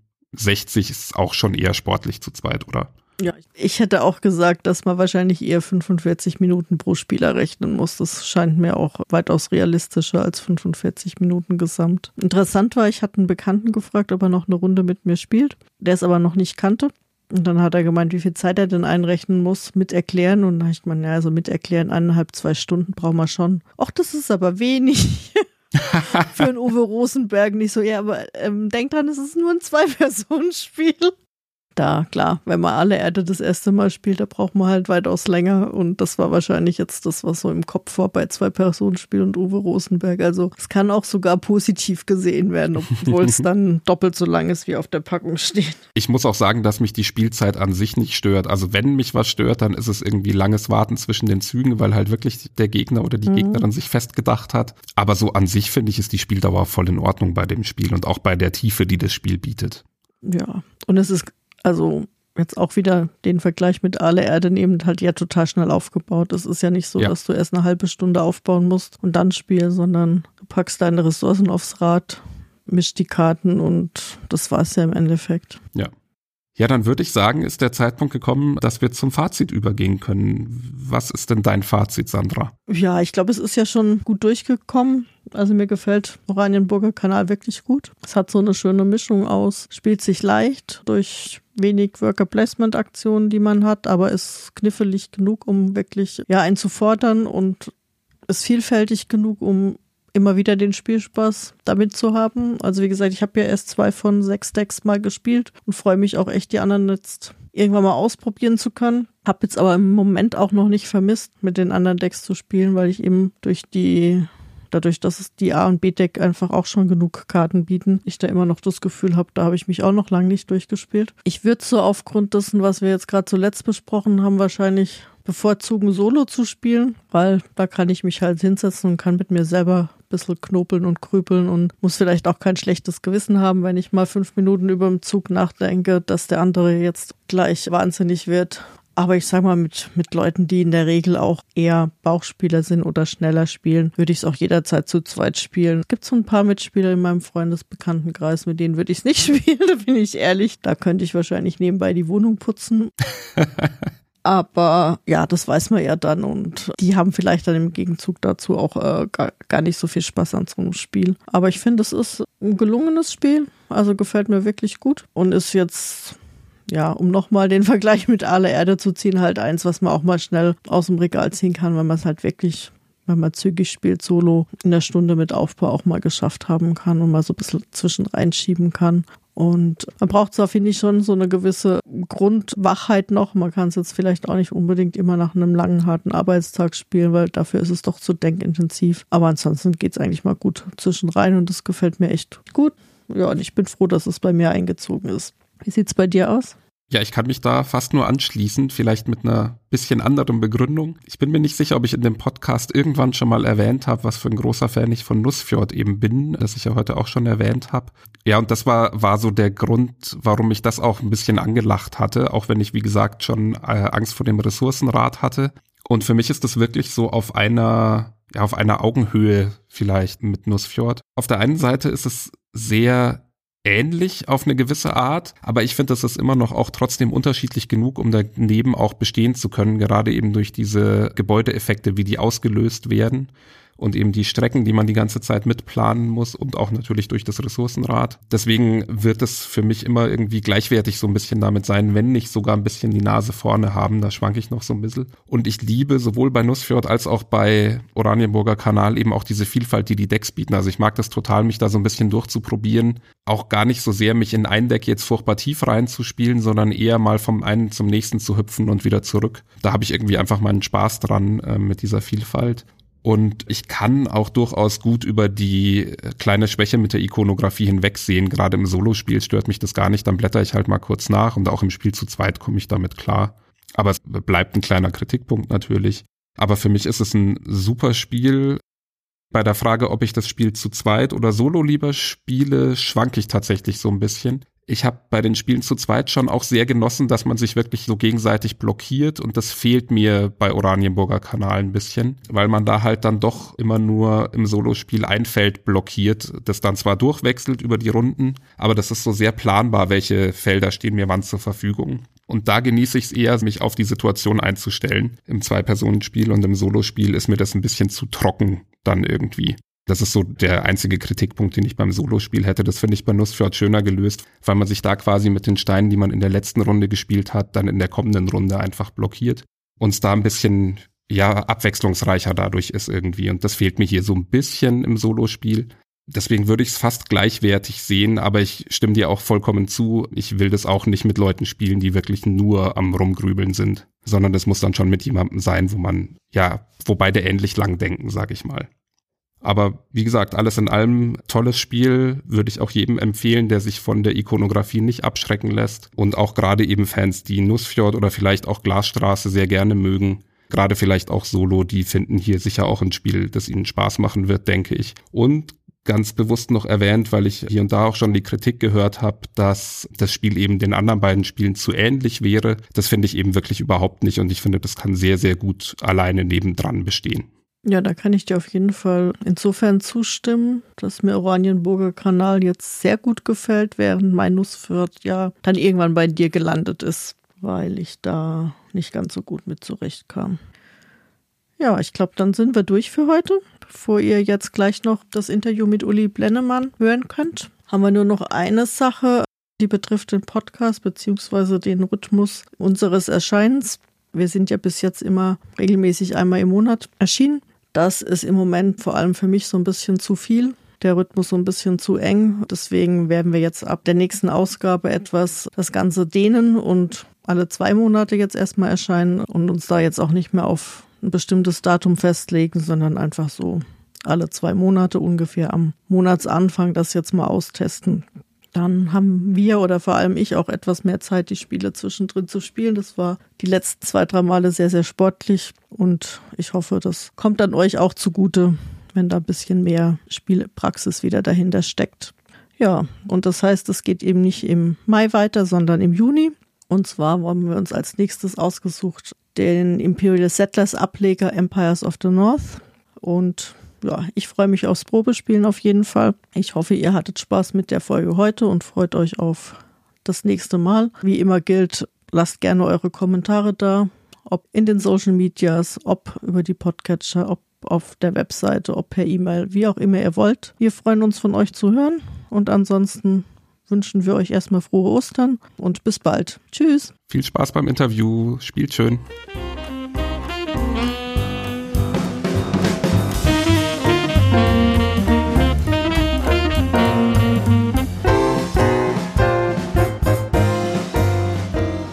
Ja, wir freuen uns sehr, dass wir jetzt Uli Blendemann bei uns im Podcast zu Gast haben.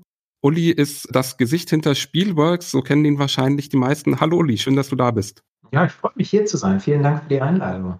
Hallo auch von meiner Seite. Hallo natürlich auch an dich. Ja, ich habe schon gesagt, viele bringen dich wahrscheinlich mit Spielworks irgendwie in Verbindung. Du hast ja aber schon sehr viel anderes auch gemacht in der Brettspielszene. Vielleicht magst du uns kurz mal einführen, wie so dein Weg verlaufen ist bis zum eigenen Verlag dann irgendwann. Ja, ganz kurz. Ich wusste tatsächlich nicht in der Endphase des Studiums, was ich nachher machen sollte. Hatte diverse Vorstellungen, habe dann gesagt im letzten Jahr Studium, dass ich einen kleinen Verlag gründe. Das habe ich dann auch gemacht. Das war 1993 und diesen Verlag, das war Moments in History. Ich habe auch Geschichte studiert im Hauptfach und im ersten Nebenfach und habe diesen Verlag dann geführt bis 1999. Und 1999 habe ich den durch für mich sehr positive Dinge verkaufen können und habe dann zwei Jahre gar nichts im Spielebereich gemacht, sondern im Fußballbereich. Und dann habe ich mal ein sehr nettes Angebot vom guten Freund äh, bekommen, ob ich nicht bei ihm mitarbeiten wolle. Und nach etwas Überlegung habe ich das dann gemacht und dann war ich Phalanx Games, aber nicht den derzeitigen aus Polen, sondern die sind praktisch so ein bisschen in einer, einer kleinen Ecke, das würde jetzt zu weit führen, aus Phalanx Holland hervorgegangen. Es gab auch mal Phalanx Deutschland und Phalanx in den USA. Das habe ich gemacht so bis 2010 habe mir allerdings schon auch in Absprache mit meinem Chef damals äh, gesagt, dass ich aussteigen möchte und wieder was Eigenes machen möchte und habe dann 2009 so die Überlegungen gehabt für Spielworks. Habe aber auch in der ersten Zeit äh, Spielworks noch für einige andere Verlage auch Projekte gemacht. Unter anderem war ich dann auch 2015, 16, glaube ich, war ich auch bei Blackfire und habe da zumindest zum Teil gearbeitet. Und ja, und seit 2017 äh, mache ich, glaube ich zumindest, vielleicht war es auch erst 2018, aber ich glaube 2017 mache ich dann Spielworks so komplett ganz neu mit Spielworks jetzt am Oranienburger Kanal eben, welches wir in unserer April-Ausgabe des Podcastes besprechen. Und dazu auch gleich die erste Frage. Oranienburger Kanal ist das erste Spiel, welches du mit Uwe Rosenberg machst. Wie kam es zu dem Kontakt? Wie kam es zum gemeinsamen Projekt? Ja, ähm, wie so viele Dinge im Leben oder in der Spielebranche auch, ein bisschen zufällig. Ich kenne Uwe sehr, sehr lange, also bestimmt 15, 16, 17, 18 Jahre.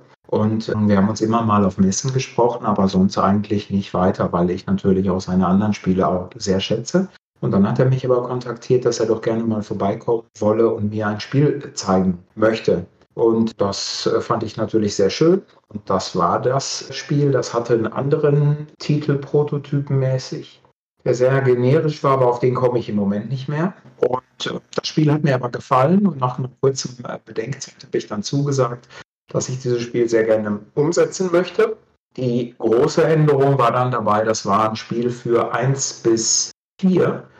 Ich nehme sehr stark an, dass das auch der Grund war, warum es von dem anderen äh, Verlag abgelehnt wurde, weil äh, die Downtime einfach zu dritt oder zu viert zu groß war, viel zu groß. Und wir haben es dann gemeinsam entschieden, das nur noch für eins oder zwei zu machen. Und ja, das war eigentlich so der Weg. Das heißt dann auch, das Thema Oranienburger Kanal kam dann durch dich als Verlag dazu oder war das trotzdem eine Idee von Uwe Rosenberg?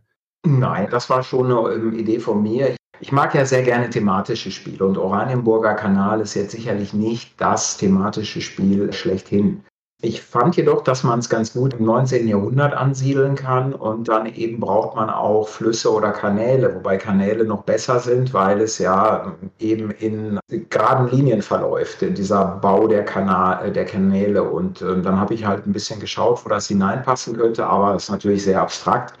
Dennoch habe ich es ja schon in der Frühphase, bevor wir uns dazu entschieden haben, dann an Uwe übermittelt und der fand den Namen sehr passend, den Titel, weil er auch in einigen anderen Spielen sehr spezielle Titel hat, die man auch so nicht unbedingt erwarten würde. Und ja, das war eigentlich der Grund dazu. Jetzt sind wir ja schon so ein bisschen in die Richtung gegangen, Zusammenarbeit zwischen dir und zwischen Autoren. Vielleicht kannst du uns nochmal so ein bisschen quasi reinführen. Wie sieht denn so eine Zusammenarbeit insgesamt normalerweise aus? Also was wird alles abgestimmt? Wie fängt man an? Wie bringt man neue Ideen ein, wie viel kommt von dir, wie viel kommt vielleicht auch von den Autoren doch nur und gar nicht so viel von dir.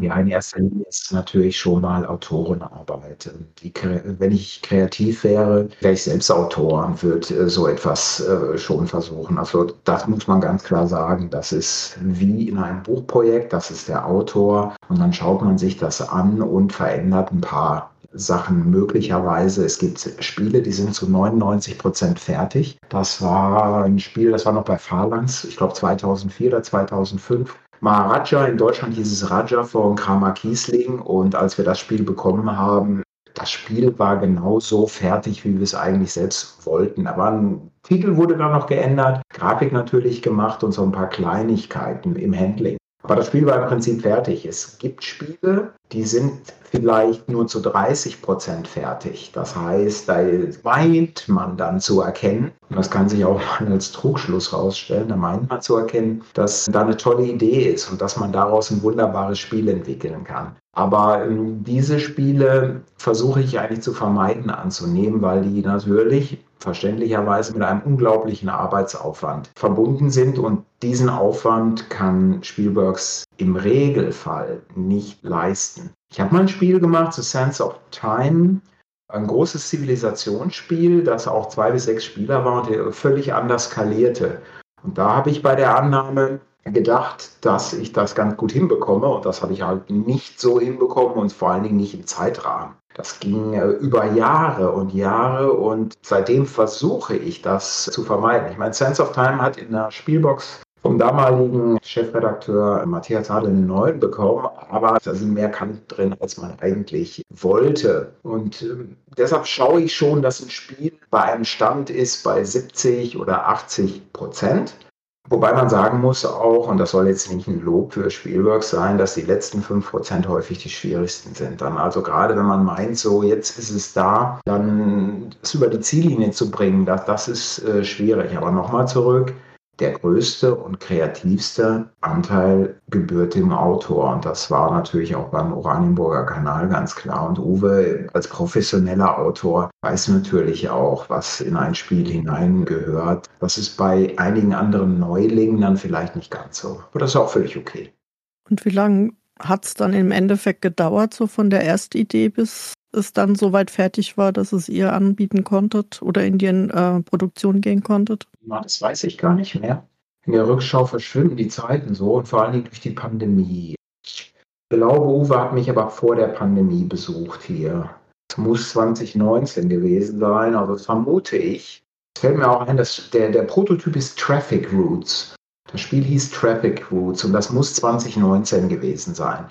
Wobei man dann nicht sofort nachher sagt, so jetzt beginnt die knallharte Arbeit, weil ähm, man schaut natürlich auch, dass man erstmal andere Projekte abschließt und der eigentliche Arbeitsaufwand, der hat später begonnen. Er hat sicherlich 21 begonnen. Er hat irgendwann 21 begonnen und vorher waren Vorarbeiten dabei. Das war ein Projekt, was natürlich nochmals der Professionalität von Uwe geschuldet ganz gut gelaufen ist. Ja, Du hast dich ja entschieden oder ihr habt euch vielleicht auch zusammen entschieden, das Spiel über Gamefound und die Spieleschmiede erstmal zu veröffentlichen. Was ist denn da so der Hintergrund? Warum wählt man als Verlag oder warum wählst du mit deinem Verlag diesen Weg? Ja, es gibt mehrere Gründe. Zum einen bin ich jemand, ich habe in der Distribution so weit gearbeitet bei Blackfire, bevor sie halt zu Asmodee gewechselt sind. Ich finde, dass das Distributionsmodell im äh, Spielebereich völlig kaputt ist, völlig broken. Aber das ist meine Ansicht. Wenn man natürlich in großen Stückzahlen verkaufen möchte, braucht man Vertriebspartner. Da beißt die Maus keinen Faden ab. Das ist nun mal so. Es sei denn, man ist ein Verlag, der über eine Crowdfunding-Plattform 10 Millionen Euro einnehmen kann, weil man halt so bekannt ist. Frosthaven basierend auf Gloomhaven dann eben zum Beispiel. Aber ansonsten braucht man natürlich einen Vertriebspartner. Das ist schon ganz klar. Und die machen auch alle, das will ich jetzt hier nicht, da will ich jetzt nicht einen falschen Eindruck hinterlassen. Wir machen alle eine sehr gute Arbeit im Rahmen des Geschäftsmodells. Äh, Verlag, Distribution, Einzelhändler, Kunde. Aber ich finde es, dass es nicht so richtig funktioniert. Deshalb versuche ich im Direktvertrieb im Regelfall zu sein. Aber einige Spiele, und dazu gehört eben auch Oranienburger Kanal, inzwischen, wenn ich da äh, einem Uwe gesagt hätte, Uwe, ich mache 1000 Stück und dann ist hier der Laden zu, dann hätte er wahrscheinlich gesagt, nee, das muss an einen anderen Verlag gehen. Das war eigentlich der hauptsächliche weitere Grund. Crowdfunding erlaubt einem, das wahre Potenzial eines Spiels eher auszuloten am Markt. Wobei man natürlich auch nicht verkennen darf, wenn ein anderer Verlag eine wesentlich professionellere Crowdfunding-Seite aufgebaut hat. Dazu fehlt Spielworks Rest, da fehlt Zeit und auch finanzielle Mittel. Und das vielleicht ein halbes Jahr vorher an 20 Influencer herauszusenden, um dann eben auch im Vorfeld 50 Videos zu machen, dann ist ein Potenzial natürlich noch viel, viel größer. Das, das ist, ähm, aber auch da fehlt Zeit bei mir, aber da fehlen auch die finanziellen Mittel. Also man kann es gibt genug, genügend, das sind nicht die größten, das sind mittlere Kampagnen, die setzen ein Marketingbudget ein von 50.000 Euro oder Dollar, um ein Spiel eben im Vorfeld zu pushen. Aber ähm, dazu fehlen Spielworks, ähm, also da fehlt mir die Lust, aber da fehlen mir auch die Mittel, äh, das eben so anzugehen. Mhm. Und, aber dennoch um eben aus dieser Tausender-Schiene herauszukommen. Und das Spiel natürlich auch potenziell für Lizenzpartner, für eine zweite Auflage interessant zu machen, weil Spielworks ja auch nur eine Auflage macht. Und Das würde auch dem Potenzial vom Spiel vom Owe nicht gerecht werden. Wenn man dann sagt, so, jetzt gibt es nichts mehr und ja, so wird es auch sicher, sicherlich, es wird weitere Auflagen in unterschiedlichen Sprachen geben. Du hast ja schon einige Spiele veröffentlicht in den letzten Jahren. Sense of Time hast du angesprochen, Captains of the Gulf, Pax Pamir. Welches ist denn dein bisher erfolgreichstes Spiel? Ja, quantitativ, also da komme ich gleich nochmal drauf. Quantitativ ist es La Granja, also die Urversion von Ode und Mike. Ähm, das ist das erfolgreichste Spiel. Ich habe da auch nur 1000 Stück von gemacht. Damals aber durch die vielen Lizenzausgaben, in Deutschland war es ja der PD-Verlag, aber das war ein Englisch Stronghold. Holland, nein, nein, nein, Spanisch, Portugiesisch, Russisch. Damals hat man noch mit Russland äh, Verträge unterzeichnet. Japanisch, Chinesisch und noch vielleicht irgendwas anderes, ähm, war das sicherlich quantitativ das erfolgreichste Spiel. Und dann kam schon Geltes vom äh, Stefan Risthaus. Also das ist auch sehr, sehr erfolgreich gewesen. Wobei durch die Vielzahl von Spielen in letzter Zeit auf dem Markt sehr, sehr viel Cherry-Picking ist von anderen Verlagen. Das heißt, die Lizenzpartner sind wesentlich zurückhaltender bei neuen Sachen. Die gucken halt auch erstmal drei Monate, was sagt denn so BGG und entscheiden, nach, äh, entscheiden manche knallhart nach der Note, egal wie äh, das Spiel sonst sein könnte und sagen dann, das machen wir, das machen wir nicht. Es wird schwieriger, sicherlich Lizenzausgaben zu machen. Weil du aber gesagt hattest, das erfolgreichste Spiel, das war quantitativ, die liegen mir alle sehr, sehr am Herzen. Also qualitativ habe ich auch immer jedes halbe Jahr einen neuen Favoriten. Anfangs fällt es mir sehr schwer, im Nachklappen mit eigenen Spielen zu spielen. Also ich möchte das eigentlich nicht. Ich habe damit sehr viel Zeit verbracht. Man soll jetzt alleine leben und was tun, aber das muss ich nicht nochmal begleiten. Aber wenn ich es dann nach einer längeren Zeit nochmal spiele, auf den Tisch packe, ja, dann, dann bin ich dann häufig sehr begeistert oder manchmal auch weniger begeistert und verstehe nicht ganz so, warum das so äh, geendet ist. Aber eigentlich sind die mir alle am Herzen, egal wie erfolgreich die vielleicht waren in Stückzahlen. Ja, wenn wir über Erfolg und Stückzahlen sprechen, glaube ich, kann man auch über eine Nachricht, die aus dem letzten oder sogar vorletzten Jahr schon war, kurz sprechen. Du hast auch das Thema Vertrieb ja schon angesprochen, das, glaube ich, bei vielen erstmal für Verwunderung gesorgt hat, so in der Brettspielszene, nämlich als klar wurde, dass du die Spiele von Leather Games in Zukunft betreust, beziehungsweise die Lokalisierungen betreust und das Ganze dann mit Asmodee als Vertriebspartner machst, was ja erstmal nicht das naheliegendste ist, wenn man das Geschäftsmodell von Spielworks sich sonst bisher angeschaut hat. Wie kam es denn zu dieser Zusammenarbeit zwischen ja einem sehr kleinen und einem sehr großen Partner, hat man so das Gefühl? Ja, eine, eine sehr, sehr gute Frage. Gerade jetzt auch nochmal in Betracht, was ich vorher äh, sagte. Spielworks hat mit Lokalisierungen begonnen. 2010. Das waren gar keine eigenen Spiele, sondern das waren lokalisierte Ausgaben. Das habe ich Lokalisierung eigentlich. Ich habe dann aber irgendwann gesagt, ich möchte eigentlich keine Lokalisierung mehr machen, weil es dann doch nicht hundertprozentig was Eigenes ist, sondern ich möchte, ich verstehe mich als Spielemacher. Obwohl ich, wie gesagt, kein Autor bin, weil ich nicht so kreativ bin. Aber das ist eigentlich das, was ich am liebsten mache. Und war dann länger mit Cole Worley in Kontakt. Ich bin völliger Fanboy von seinen Spielen. Und Sie suchten tatsächlich einen Vertriebspartner, einen neuen für Root in Deutschland. Und wurde dann auch gefragt, ob ich das nicht machen möchte. Und ich habe gesagt, nee, ich, ich mache keine Lokalisierung mehr, wird nicht funktionieren. Habe dann sogar andere Verlage in Deutschland empfohlen. Aus irgendwelchen Gründen hat das aber augenscheinlich nicht funktioniert. Und irgendwann sagte Cole dann nochmal, Marshall, der dort das Marketing macht bei Leder Games, ja, ob ich es nicht doch machen möchte. Und ich habe dann überlegt und irgendwann habe ich zugesagt. Aber nur unter der Prämisse, dass ich für mich ein eigenes Modell baue. Und dieses Modell habe ich dann einigen in Deutschland potenziellen Vertriebspartnern vorgestellt. Ich bin ja im Vertrieb nicht nur bei Asmodee, sondern auch bei Blackfire.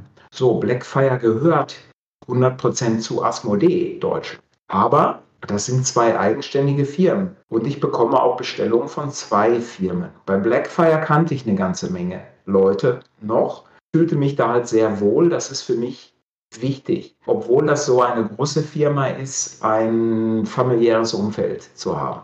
Bei Asmodee, der Verkaufsleiter, ist der Sebastian Rapp und den kenne ich schon seit 2004, als er noch bei Cosmos war. Und den Udo Fischer, CEO von Asmodee Deutschland. Mit dem habe ich tatsächlich Wargames in den 80er Jahren gespielt zusammen, also am selben Tisch. Und das ist für mich jetzt eine Sache, die ist für mich bekannt. Und ähm, das war der letztendlich der Grund, weil wenn ich jetzt Leder Games zum Beispiel gesagt hätte, ja, ich mache jetzt mal Root und vom nächsten äh, Titel, da mache ich dann mal so zwischen 500 und 1000, dann hätte es sicherlich auch nicht geklappt, weil da haben die natürlich auch andere Vorstellungen. Und so hat das funktioniert halt, denke ich, dass es funktioniert. Ja, und jetzt wollen wir natürlich auch noch so einen Blick in die Zukunft werfen, abgesehen von den Lokalisierungen. Was können wir denn erwarten als nächstes von dir und Spielworks? Sind Projekte in Arbeit? Liegen Projekte in der Schublade, die darauf warten, dass sie demnächst umgesetzt werden? Aus meiner Sicht habe ich sehr viele interessante Projekte.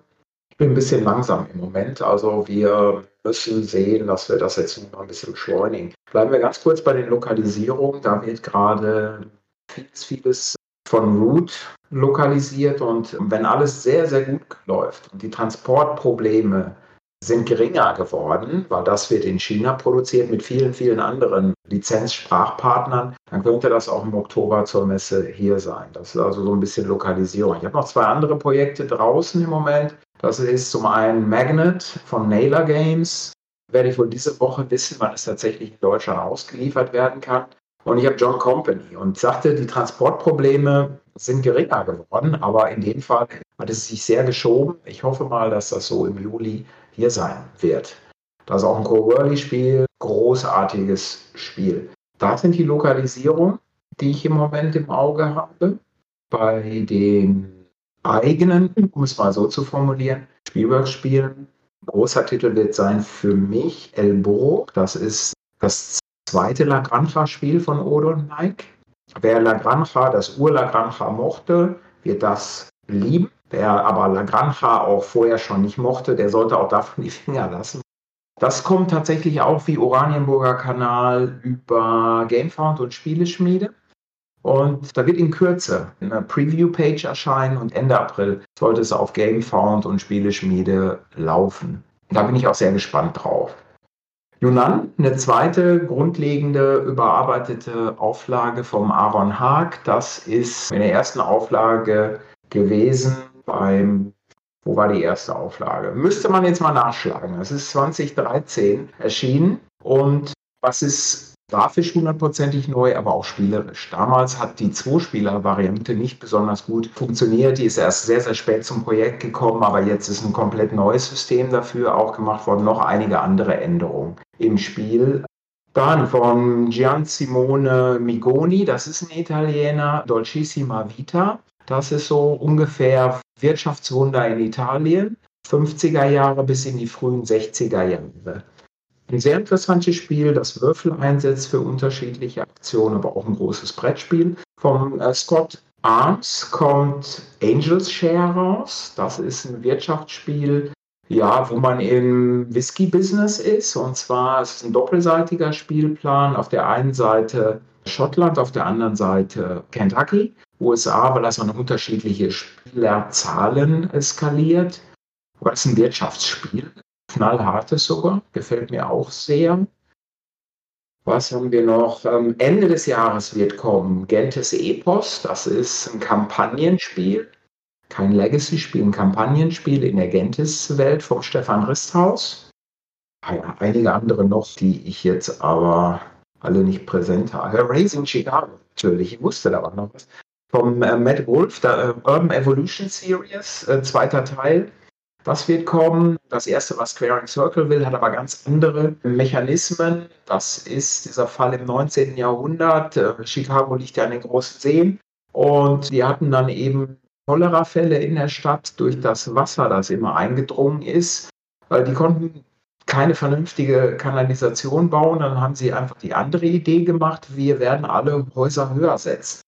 Die meisten Häuser aus Holz, da ging das. Die sind tatsächlich zwischen 4 und 15 Fuß gesetzt worden. Und das kann man im Spiel eben auch. Aus dem Zentrum, damit man da teure Steinbauten hineinsetzen konnte, hat man halt Holzhäuser rausgerollt. Das kommt noch. Und jetzt fällt mir auch noch ein, das ist schon länger aufgeschoben durch die Pandemie, wird hoffentlich auch noch kommen Schrille Stille, eine zweite Auflage von dem Spiel von 1999 von Zoch. Ist aber auch ganz stark geändert.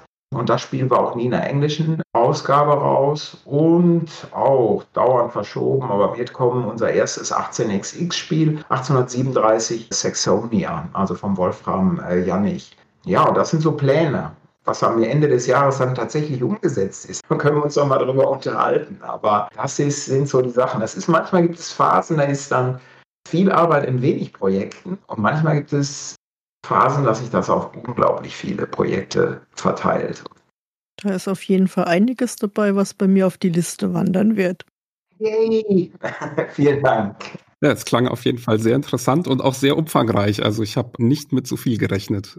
Ja, wie gesagt, nochmal, manchmal passiert das so. Und ich bin schon am das letzte Jahr hatte ich mir erhofft, dass da ein oder zwei oder drei Sachen rausgekommen wären, aber man muss die Spiele oder man muss sie vermeintlich schon so machen, wie man sie äh, machen möchte, wie sie sein sollen. Und manches ist zeitlich halt nicht genau, trotz Planung, nicht genau einzuschätzen. Ja, dann wären wir am Ende unseres Interviews. Vielen, vielen Dank, Uli, für die Einblicke und auch für die Zeit, die du dir genommen hast, um mit uns zu sprechen. Ich danke auch. Ich danke sehr. Das hat mir Spaß gemacht. Vielen Dank.